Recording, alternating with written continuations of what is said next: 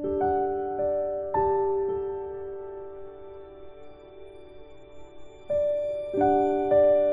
noite para vocês. É, nosso percurso de hoje é a última lição do trimestre, a lição de número 13, é, fechando aí um ciclo de estudos a respeito desse tema é, do descanso, esse tema relativo ao contexto da palavra descanso na Bíblia e principalmente o foco em três dimensões desse descanso. O descanso no sentido básico da estrutura do Gênesis, da criação e a forma como Deus encerra o seu processo criativo, de alguma forma parametrizando a existência humana a partir da referência de adoração.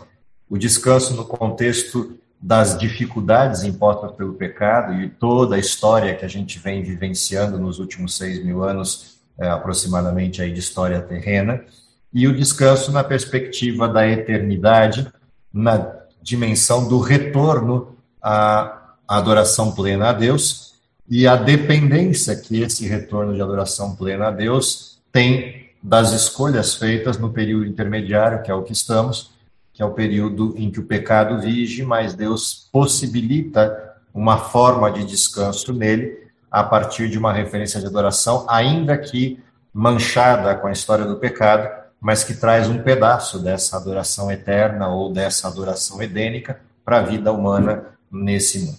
E é esse o percurso que a gente fez ao longo do trimestre, desse trimestre inteiro é, de estudos juntos.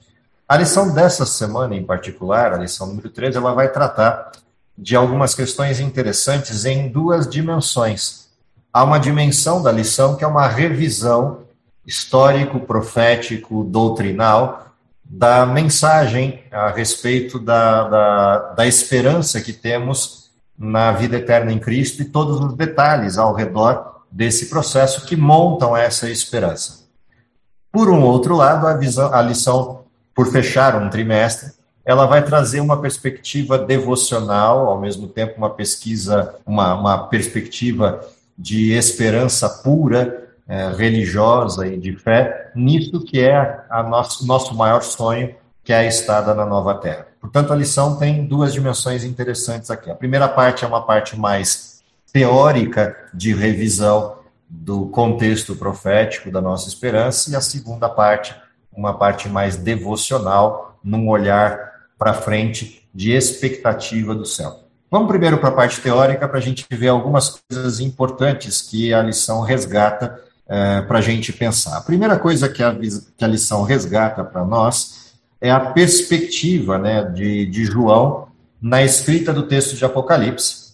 A forma como o texto que ele vai narrando na, na sua estrutura apocalíptica vai ao mesmo tempo dando para ele uma perspectiva de futuro, afinal de contas, ele está escrevendo para frente do seu tempo. Para nós, o que a gente lê em Apocalipse, pelo menos até o capítulo 12 eh, de Apocalipse, até o capítulo 11 de Apocalipse, é um olhar histórico. A grande maioria das coisas que estão escritas ali já se cumpriram, já aconteceram, mas para João, não.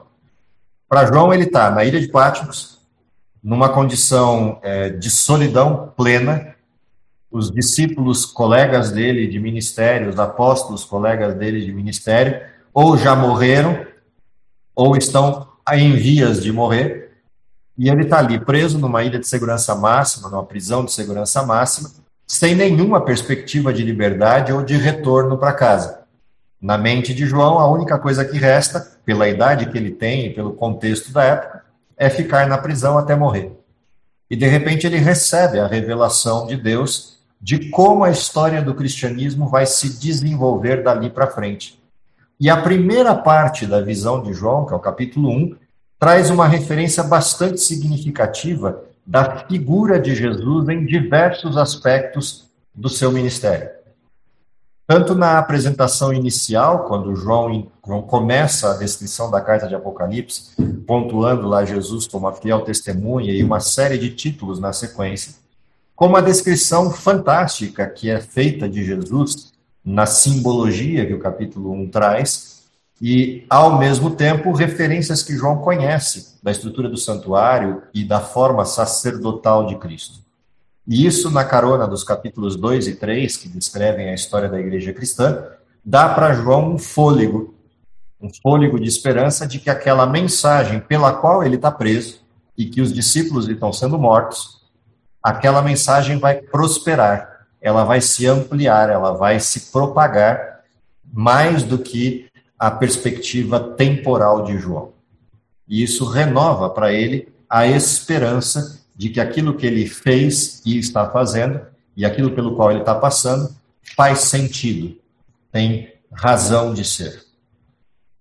Essa expressão que a lição traz de lembrança à história de João e como as profecias fizeram para ele muito bem no sentido concreto e material das profecias, afinal de contas, para ele, João, que não compreendia todo o desenho do que ele escreveu, João não chegou perto de entender tudo aquilo que ele escreveu, mas as coisas iniciais que ele escreve, que dizem respeito ao crescimento, à propagação do evangelho, ao crescimento da igreja cristã, essas eram compreensíveis.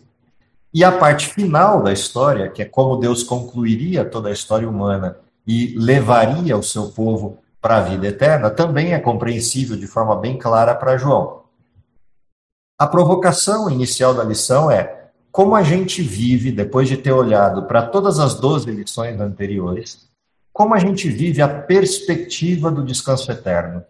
Como é que a gente vive aquilo que vimos na lição eh, de número 11, eh, a respeito da ansiedade por mais coisas, a ansiedade do céu? Como a gente vive hoje essa perspectiva? o quanto o céu é concreto para nós e o quanto as profecias são concretas para nós. O quanto o nosso foco está fechado na posição correta dessas cenas todas, para, primeiro, compreendê-las e, segundo, não se perder no meio das diversas opções que o mundo nos fornece de desvio de atenção. E mais ainda, como a gente não se perder na própria descrição que as profecias fazem da história do fim do mundo, e em vez de ficar concentrado na esperança da vinda de Cristo, a gente perde tempo ou se concentra nos eventos ruins do mundo que anunciam a proximidade de Cristo e perde a perspectiva correta do desenho, que é a perspectiva do céu. E nesse sentido, a gente foi chamado a atenção para olhar para um aspecto da profecia, que a lição caprichosamente chamou de contagem regressiva, olhando para algumas questões que envolvem o sermão de Jesus, o sermão profético de Jesus, de Mateus 24, onde ele vai pontuando, quando Jesus fala com os discípulos, a resposta de uma pergunta que os discípulos fizeram. E essa pergunta, de certa maneira, ecoa até os nossos dias com algumas coisas importantes. A primeira pergunta dos discípulos é: quando se sucederão essas coisas? Quando acontecerá tudo isso? que o Senhor descreveu. Não vai ficar aqui pedra sobre pedra que não seja derribada. E conta pra gente qual é o sinal da tua vinda. Literalmente diz pra gente quando é que a gente entende que a campainha tocou e a gente pode abrir a porta. A perspectiva da pergunta dos discípulos tem essas duas dimensões. Quando e como essas coisas vão suceder e qual é o sinal da tua chegada. Porque eles entendiam que a, que a proposta de Jesus, de que não ficaria pedra sobre pedra ali, tinha a ver com a, a, o encerramento da história do mundo, embora Jesus estivesse falando exclusivamente naquele momento de Jerusalém. Em amor aos discípulos, por perceber que eles não estão prontos para entender que Jerusalém vai ser destruída, Jesus vela o tema e mistura dois assuntos, a destruição de Jerusalém e as questões que envolviam a proximidade do fim do mundo e, consequentemente, a sua vinda. E nessa expressão do capítulo 24 de Mateus, quando é, Jesus começa a fazer essa descrição, ele aponta para algumas coisas importantes. Haverão guerras, pestes, rumores de guerra, todo tipo de, de desconforto na natureza em relação a calamidades e estruturas que poderiam, de alguma forma, produzir grandes estragos no mundo natural. E ele descreve essas coisas com naturalidade, mas há algo que Jesus pontua várias vezes ao longo do texto. Cuidado, que ninguém vos engane. Surgirão falsos mestres, falsos profetas, enganarão a muitos. Essa insistência de Jesus em apontar que haverá engano, ela tem algumas coisas é, significativas. Aí. A primeira delas é que há uma parte desse engano que é intencional. Pessoas que, de forma falsa, de forma adulterada apontam para coisas que não são verdadeiras na interpretação bíblica, seja doutrinal bíblica, seja profética bíblica. A segunda coisa nessa referência é que existem falsidades que não são necessariamente intencionais, podem ser acidentais, mas são perda de foco. E a terceira é que uma parte desse engano pode estar na própria estrutura do mundo, não necessariamente nas estruturas religiosas do mundo. E isso desviaria a atenção e, em certo sentido, se possível, até daqueles que são escolhidos. E a grande pergunta é: que coisas são essas que nos desviam a atenção do modelo e nos fazem perder a perspectiva da contagem regressiva ou nos fazem é, superfaturar essa conta além daquilo que está revelado com especulações ou outros tipos de abordagem igualmente nocivas. Então, dentro dessa perspectiva, olhar para Mateus 24 é um revisitar da nossa própria história. Qual é a grande promessa e a grande, o grande olhar de Mateus 24? De que o mundo estaria mostrando ao longo do tempo um contexto de brevidade da vinda de Jesus semelhante a dores de parto. E conforme a intensidade dos problemas do mundo parecesse aumentar, mais perto a gente estaria do fim da história. A grande questão é: para onde eu estou olhando? Eu estou olhando para os eventos de desgraça do mundo, que são as dores do parto, ou eu estou olhando para o bebê que vai nascer? Eu estou olhando para a gritaria da mãe ou eu estou olhando para a perspectiva da criança? A primeira questão importante do sermão de Mateus 24 é se a gente não perde o foco. Porque ou a gente perde o foco olhando para as questões do mundo e ou se desespera ou se acostuma com elas, e ambas as coisas são nocivas. Se eu me desespero, eu posso pode acontecer de que eu me torne um ufanista e passe a olhar para os eventos com mais importância do que realmente eles têm. Ou eu me acostumo com os eventos que estão acontecendo e já não presto mais atenção neles em hipótese alguma e vou vivendo a vida, como meu Senhor tarde virá. Ambas as situações são igualmente nocivas. A questão é, eu tenho a perspectiva correta de que está perto, mas exatamente porque está perto, eu não perco tempo com essas coisas e vou perder tempo ou gastar tempo, investir tempo com aquilo que é importante. E o que é importante na referência da mesma estrutura de Mateus 24 é o que está no pacotinho intermediário da profecia, que é a missão. O que aquele que aguarda ansiosamente o reino faz enquanto aguarda, principalmente quando tem a noção de que está bem perto. Quanto mais perto está, mais eu me aferro à missão.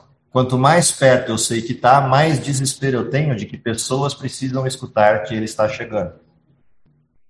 E esse dilema entre esses dois mundos, entre o mundo da percepção da brevidade e, ao mesmo tempo, a perspectiva correta dessa brevidade, que me lança à missão, e principalmente a noção concreta desse céu, que me permite verificar os eventos e quase sentir o cheiro das árvores e do jardim do céu chegando é a questão da concretude da esperança.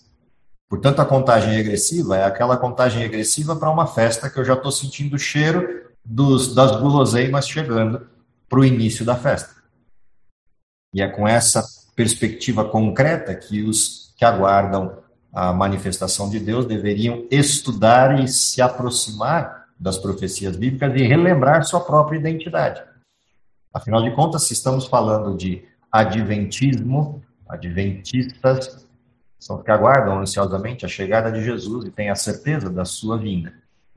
E se a gente fala da segunda parte do nome, do sétimo dia, a gente tem a certeza do comportamento de quem aguarda, o descanso de Deus. Na junção desses dois nomes, adventista do sétimo dia, está não só a identidade, mas a noção clara do que é o descanso. A lição avança mais um pouquinho, intensificando as características daquele que aguarda como uma lembrança da nossa própria identidade, a partir dos textos de Apocalipse é, 14, dos versos 6 até 12, pontuando a essência do que somos. E ao mesmo tempo que pontua essa identidade, também pontua a nossa prática neste tempo.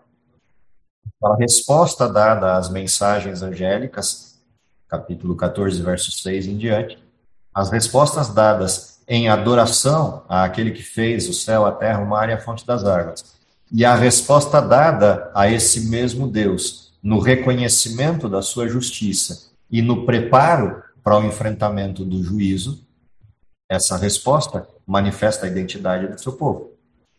Ao mesmo tempo, o mesmo texto descreve a missão. Afinal de contas, as duas próximas mensagens descrevem a queda de um poder antagônico a Deus que introduziu no mundo uma adoração falsa.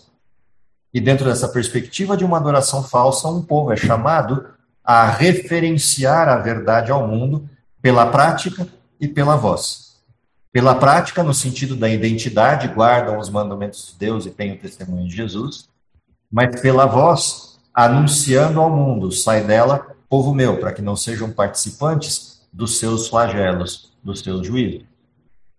Da mesma maneira, se a gente volta às mensagens dos apóstolos e vai ler, por exemplo, o texto de Pedro, Pedro intensifica isso, dizendo que enquanto a gente aguarda a vinda de Cristo, a gente o faz apressando a sua vinda pela pregação do Evangelho. Da mesma maneira como Mateus 24, os versos 12 a 14, demonstram que a prática, aquele que perseverar até o fim será salvo. E a mensagem, e este Evangelho do Reino será é, pregado em testemunho a todas as gentes, e então virá o fim. Essas duas abordagens, de Mateus 24, os versos 12, 13 e 14, também deixam muito claro qual é a maneira pela qual esperamos. E a lição escolheu como título para essa semana, para a gente relembrar disso, a ordem de marcha, ordens para marchar. E dessa maneira, caminhando no processo da missão, a gente prepara não só a nossa existência, mas a do mundo a responder afirmativamente ao descanso de Deus. E aí vem uma questão dos enganos. Como é que os enganos se processam? E um dos enganos que a lição traz à tona para a gente relembrar é o engano da imortalidade. Da forma como a proposta equivocada do conceito de morte e do conceito de vida e a, o equívoco na compreensão da natureza humana, num desvirtuamento da compreensão de Gênesis 2, que descreve a criação do ser humano como sendo é, nefesh, ser vivente ou alma vivente, um ser íntegro e indivisível. A proposta que vem desde o modelo antigo, passando principalmente por um dos grandes autores da Grécia Antiga, Platão, que vai influenciar uma boa parte da cristandade da patrística na crença da dualidade corpo e alma, a maneira como isso desvirtuou a compreensão da brevidade da vinda de Cristo e o significado dela. Mais do que isso, desvirtuou também a compreensão de juízo, uma vez que, é, na compreensão de quem aborda a imortalidade da alma, a gente tem a expressão de que é, quem morre vai para algum lugar de forma viva e persistente, que seja o céu ou o inferno ou algum terceiro lugar. E essa expressão, além de contraditória à Bíblia, ela retira a noção do descanso na forma como a Bíblia o apresenta.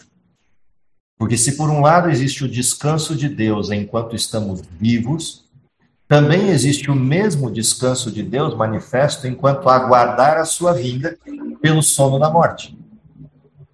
E a lição ainda faz uma brincadeira com essa questão da imortalidade, evidenciando uma contradição nas próprias falas do ser humano em relação a isso, ao propor quando alguém morre, rest in peace ou descansa em paz, e coloca isso em cima dos túmulos, mas crendo que quem morreu foi para o céu. Como é possível alguém descansar em paz se já está no céu?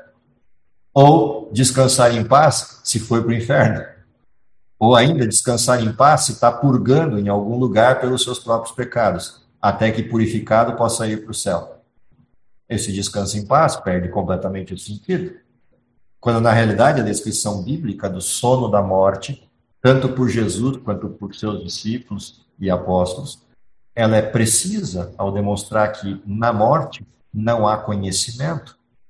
Na morte não há nenhuma expressão de contato com o reino dos vivos, seja na versão antiga do Testamento, lá em Eclesiastes, seja na abordagem de João, quando Jesus trata da morte de Lázaro, seja nas abordagens de Paulo, quando ele fala da ressurreição em Cristo em Tessalonicenses, por exemplo, ou em qualquer dos outros textos da Bíblia que a gente vê os eventos finais, não faz sentido o desenho de uma vida persistente pós-morte, imediatamente após o descanso, é, no sentido literal do termo, a morte em si. Até porque algumas coisas ficariam bastante complicadas de explicar. Por exemplo, como é que a gente explicaria de onde veio Lázaro quando Jesus o chamou?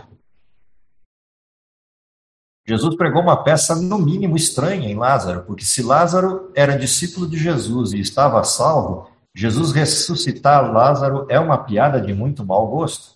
Afinal de contas, Lázaro já estava no céu e ter que voltar para viver nessa desgraça de mundo não faz muito sentido.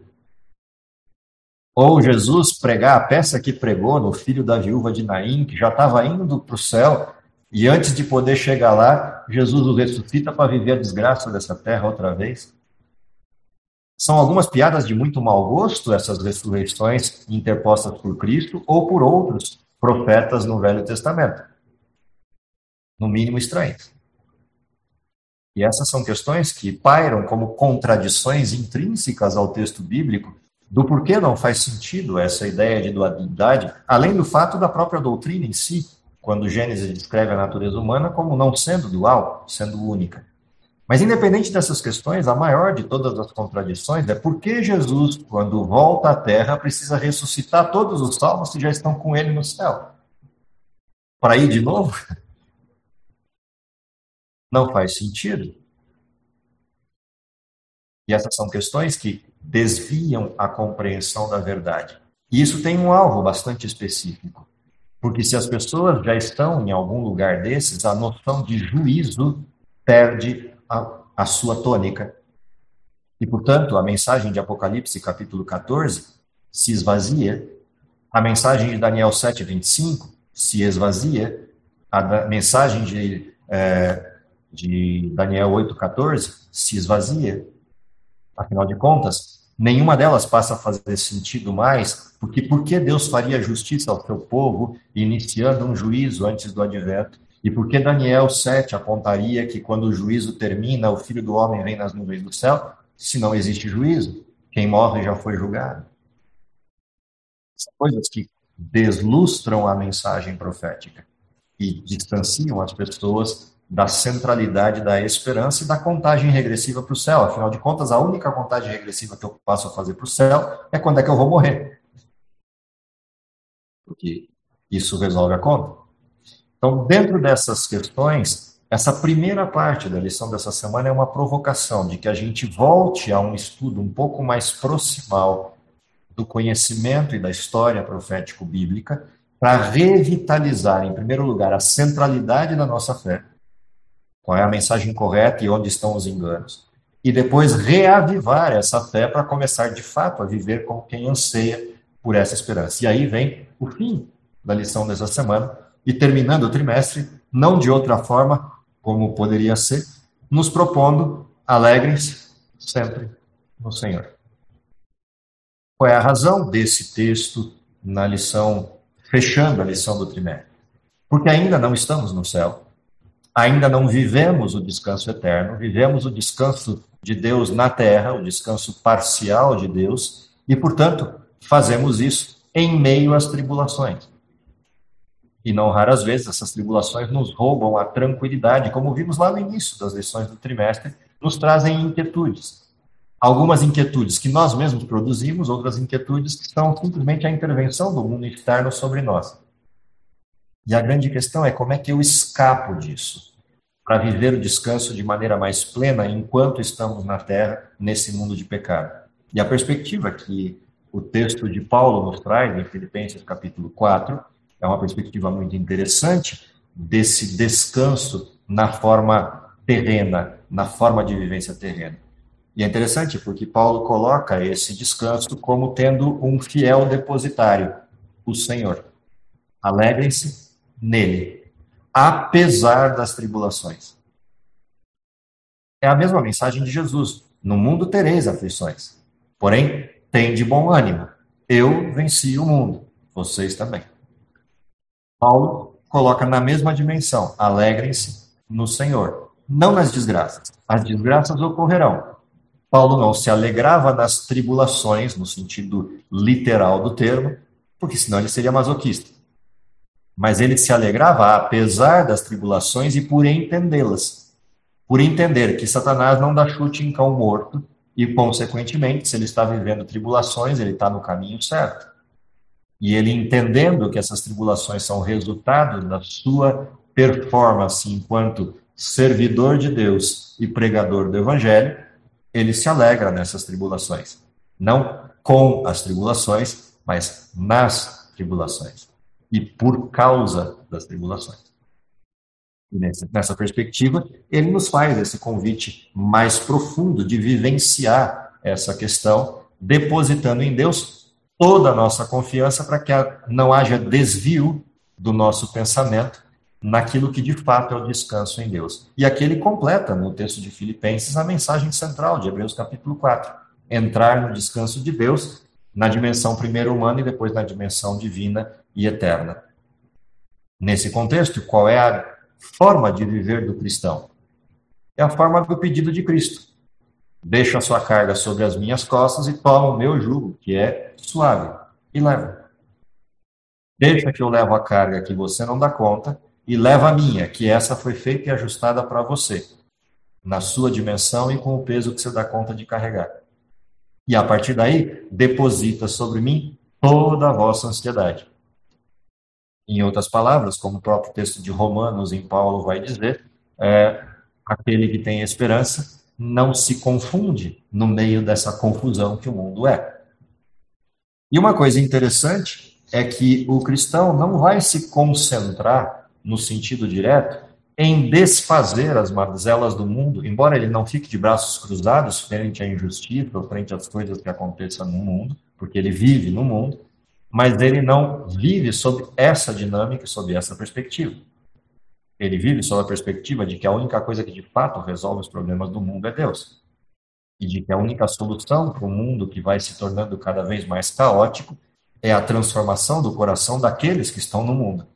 Caso contrário, qualquer situação que a gente tiver de intervenção no mundo não passa de um mero paliativo, que dura muito pouco. E a grande questão é: para onde estamos olhando? De que forma estamos depositando a nossa confiança em Deus dentro dessa condição? E vivemos na perspectiva de que o mundo realmente está vivendo é, os seus últimos dias e estamos escutando os passos de um Deus que se aproxima, como dizia o pastor Enoque de Oliveira. A lição termina com é, um pensamento do livro Obreiros Evangélicos, como uma provocação, e um segundo pensamento do livro Conselhos sobre Mordomia, que eu queria compartilhar para a gente encerrar o trimestre com esses dois textos e com a perspectiva do que foi a lição que estudamos ao longo desses 13 sábados. Desejamos respostas, está na lição de sexta-feira, Desejamos respostas imediatas e diretas às nossas orações e somos tentados a ficar desanimados quando a resposta é adiada ou vem de uma maneira diferente daquela que esperávamos. Mas Deus é demasiadamente sábio e bom para atender nossas petições sempre justamente no tempo e do modo que desejamos.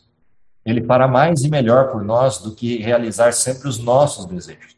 E como podemos confiar em sua sabedoria e seu amor, não devemos pedir que nos conceda a nossa vontade, mas buscar identificar-nos com o seu desígnio e cumpri-lo. Nossos desejos e interesses devem se fundir com a sua vontade. Essa primeira provocação do texto do Hebreus Evangélicos é uma provocação para a comunhão. Quanto mais convivemos com Deus, mais a gente entende, entre aspas, a palavra a mente de Deus. E quanto mais a mente dele se aproxima da minha e a minha da dele, mais fácil de a gente entender quais são os desígnios de Deus para nós e, consequentemente, viver a partir deles e descansar neles.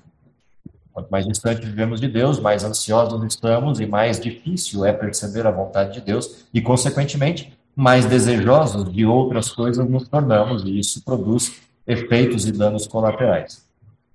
Na carona disso vem um segundo texto, Dentro de pouco tempo, Jesus virá para salvar seus filhos e dar-lhes o toque final da imortalidade. As sepulturas se abrirão e os mortos sairão vitoriosos, clamando: Onde está a morte, a tua vitória? Onde está a morte, o teu aguilhão? Nossos queridos que dormem em Jesus sairão revestidos de imortalidade. A concretude desse texto, que é uma referência ao texto de Tessalonicenses, capítulo 4, e outros textos que tratam desse mesmo tema, Coríntios 15, Apocalipse e os últimos capítulos, essa referência é uma referência concreta daquilo que há pela frente. Pessoas que viveram antes de nós, em todas as épocas da história, descansaram na mesma promessa, e a história deles confirma a nossa promessa. A história que eles viveram e as profecias que eles cumpriram confirma a nossa fé na mesma promessa. E quando a gente olha para essas cenas, essa concretude da cena deveria gerar em nós e despertar em nós constantemente um desejo de ansiedade que isso acontecesse ainda em nossos dias. E essa ansiedade, por sua vez, deveria provocar uma intensidade de missão o primeiro amor, como chama Apocalipse capítulo 2 na igreja de Éfeso. E esse primeiro amor nos, nos levaria a uma proclamação da boa nova, porque aquele que a recebeu em primeira mão não consegue guardá-la para si sem contar aos outros. E essa é a perspectiva que a concretude da mensagem prometida de que vamos viver eternamente e de que veremos a todos e que o céu é uma realidade, essa perspectiva nos impulsiona a executar com mais urgência e mais tenacidade a missão. O que eu espero é que, ao longo desse trimestre, a gente tenha conseguido entender a provocação do título geral da lição, Descanso em Cristo, em todas as suas dimensões. Descanso em Cristo pelo que Ele é, descanso em Cristo pelo que Ele fez, descanso em Cristo pelo que Ele faz e descanso em Cristo pelo que Ele ainda vai fazer. Que seja essa a nossa perspectiva, a nossa é, visão correta da verdade, é o que eu espero para todos vocês e para mim, na entrada agora de um novo trimestre, de uma nova lição, uh, em que vamos voltar um pouco na história uh, e, por uma nova perspectiva, olhar uma outra mensagem que às vezes parece até árida pela forma como foi escrita, mas é bastante interessante pelo nível de detalhes. E vamos descobrir ao longo do estudo do próximo trimestre alguns conceitos muito interessantes de graça em um texto que normalmente as pessoas não percebem a graça, não percebem a forma como Deus se manifesta. Que Deus abençoe vocês. Tenham um bom estudo para essa semana, finalizando o trimestre, e, na sequência, a introdução da próxima lição. Vamos orar? Querido Pai, está nos céus, te agradecemos porque ao longo desse trimestre tivemos pequenos vislumbres daquilo que tens prometido para nós num futuro próximo mas também tivemos a certeza de que enquanto esperamos por esse futuro que se avizinha, possamos podemos viver uma parte dele na nossa experiência cristã a partir do descanso que proveste para todos nós, que são as horas sagradas do sábado.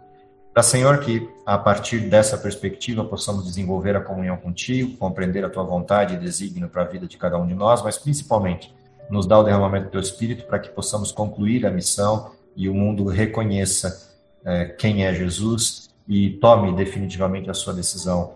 Oxalá todos ao lado de Cristo, mas que com isso abreviemos a tua vinda e possamos vê-lo voltando ainda em nossa geração. É o que lhe pedimos, confiado nos méritos de Jesus, em nome dele que oramos. Amém.